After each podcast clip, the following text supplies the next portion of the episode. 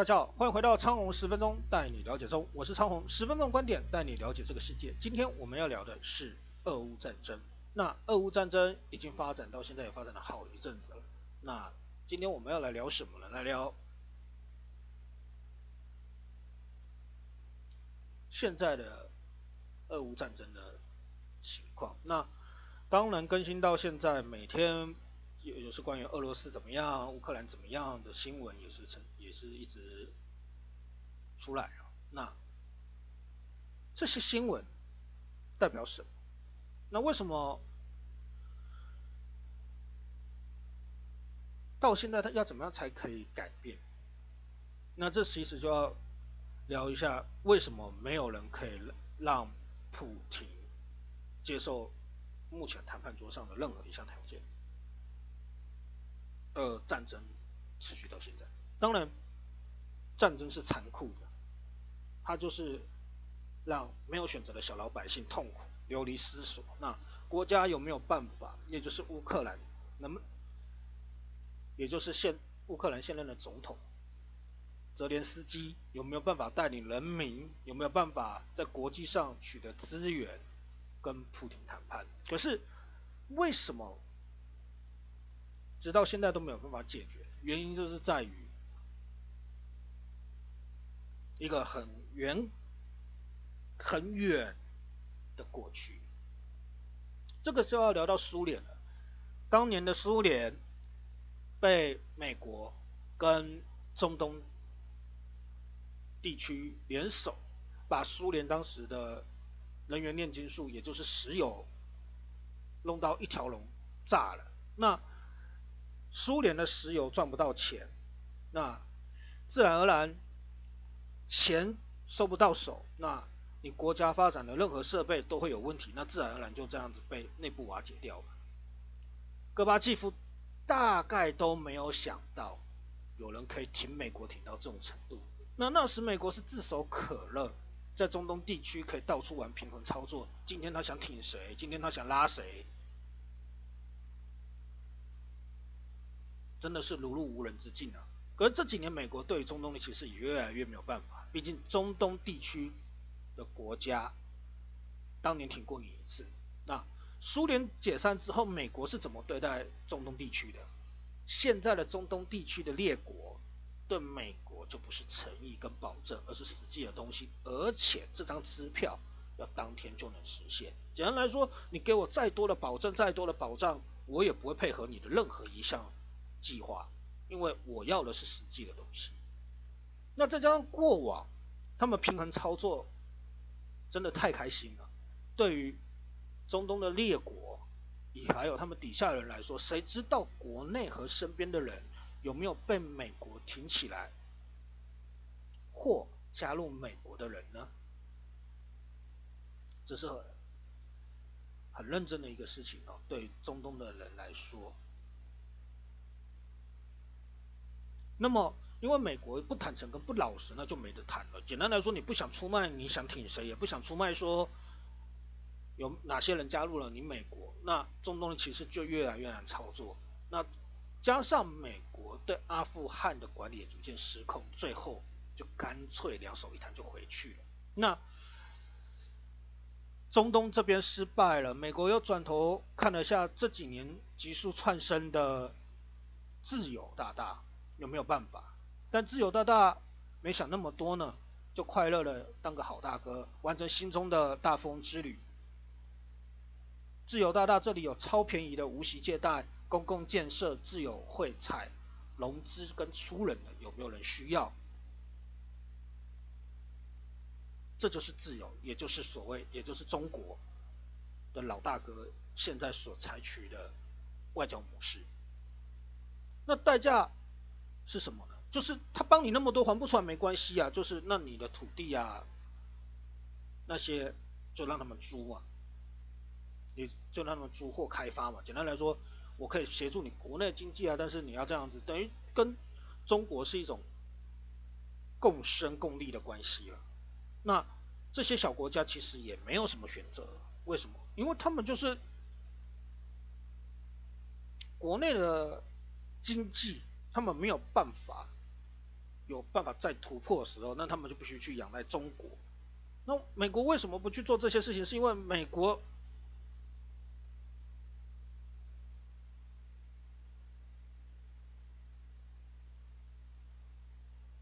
没办法做，因为中国它现在的目标，它很积极的，它要扩展它国国际上的外交。而美国如果今天它如果全力去进行这种这些国际上的外交，在赛跑的话，跟中国一起做这种竞争的话，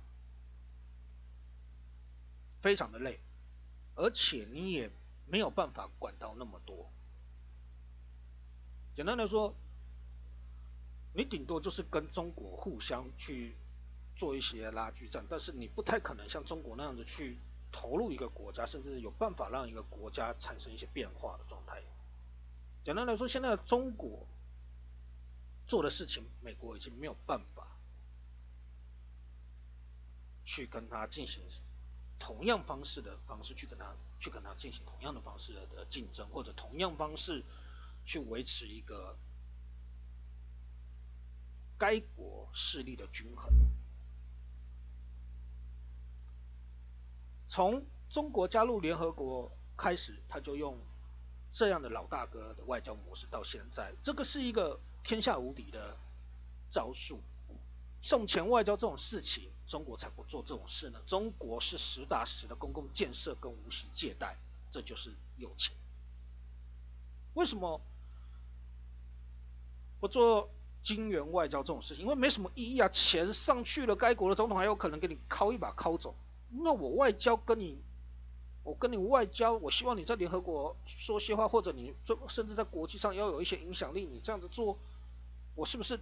你等到每四年换一任总统，我是不是平均每一次都要重新龟兔赛跑一次？他已经中国不要了，中国他就干脆，反正就辅助你该国的公共建设，反正就帮助你，反正就在该你们国家境内开设公司，提高你们的就业机会，对。但是你就是在关键时刻，你就是得挺我一把。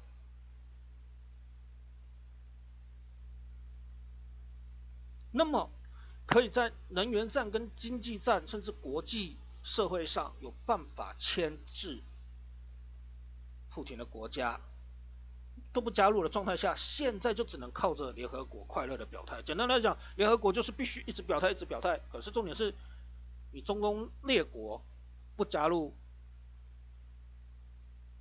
能源战，中国不加入外交战，甚至是其他的资源的状态下，其实根本就对乌克兰来说根本就不可能改变一些什么。就算乌克兰附近的国家帮助了乌克兰，那也是非常非常有限的。所以乌克兰现在在谈判中的筹码是越来越少，从。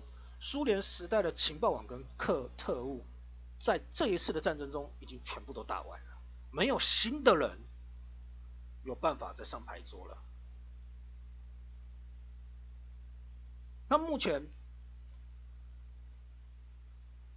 泽连斯基他只能去刺激俄罗斯国内的局势，但是事后也是有代价的。下一次该怎么办？这一次没有办法解决。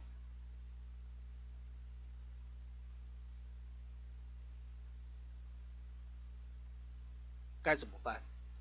因为普京只要采取美国和中国的那一套，他只要事后开始扶植你俄罗斯境内的势力公投，赞助地方势力 up，其实就可以让你国内其实变得非常混乱了。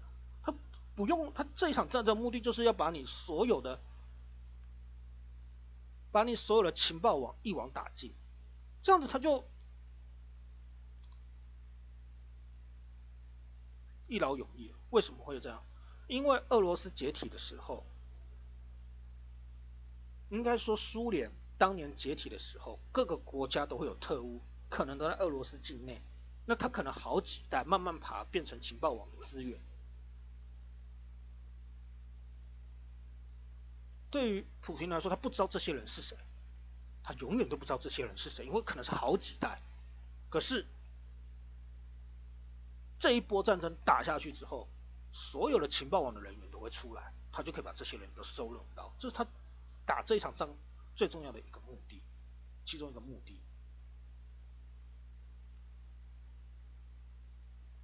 这场战争结束后，乌克兰也再也没有办法放情报人员进入到俄罗斯的高层，那已经是不可能了。那对于普京来说，我这一代没有办法让你乌克兰，我下一代换个策略慢慢玩，总可以了吧？这其实是很现实的问题，他就是。非得一定要做这些事，但是为什么他会那么急，也没有人知道。因为他这么急了做了这些事情，那后头来的事情到底是要负责收尾，也没有人清楚。也许只有普京才知道了，才知道为什么他要这样做。因为他做的事情是完全摸不着头绪的，没有人可以知道他为什么今天会有这些状态。那乌克兰现今的局势，他到底有没有办法逆转呢？恐怕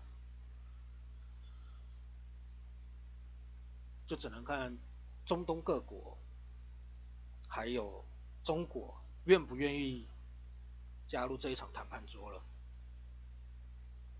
我是昌宏，十分钟的观点带你了解这个世界。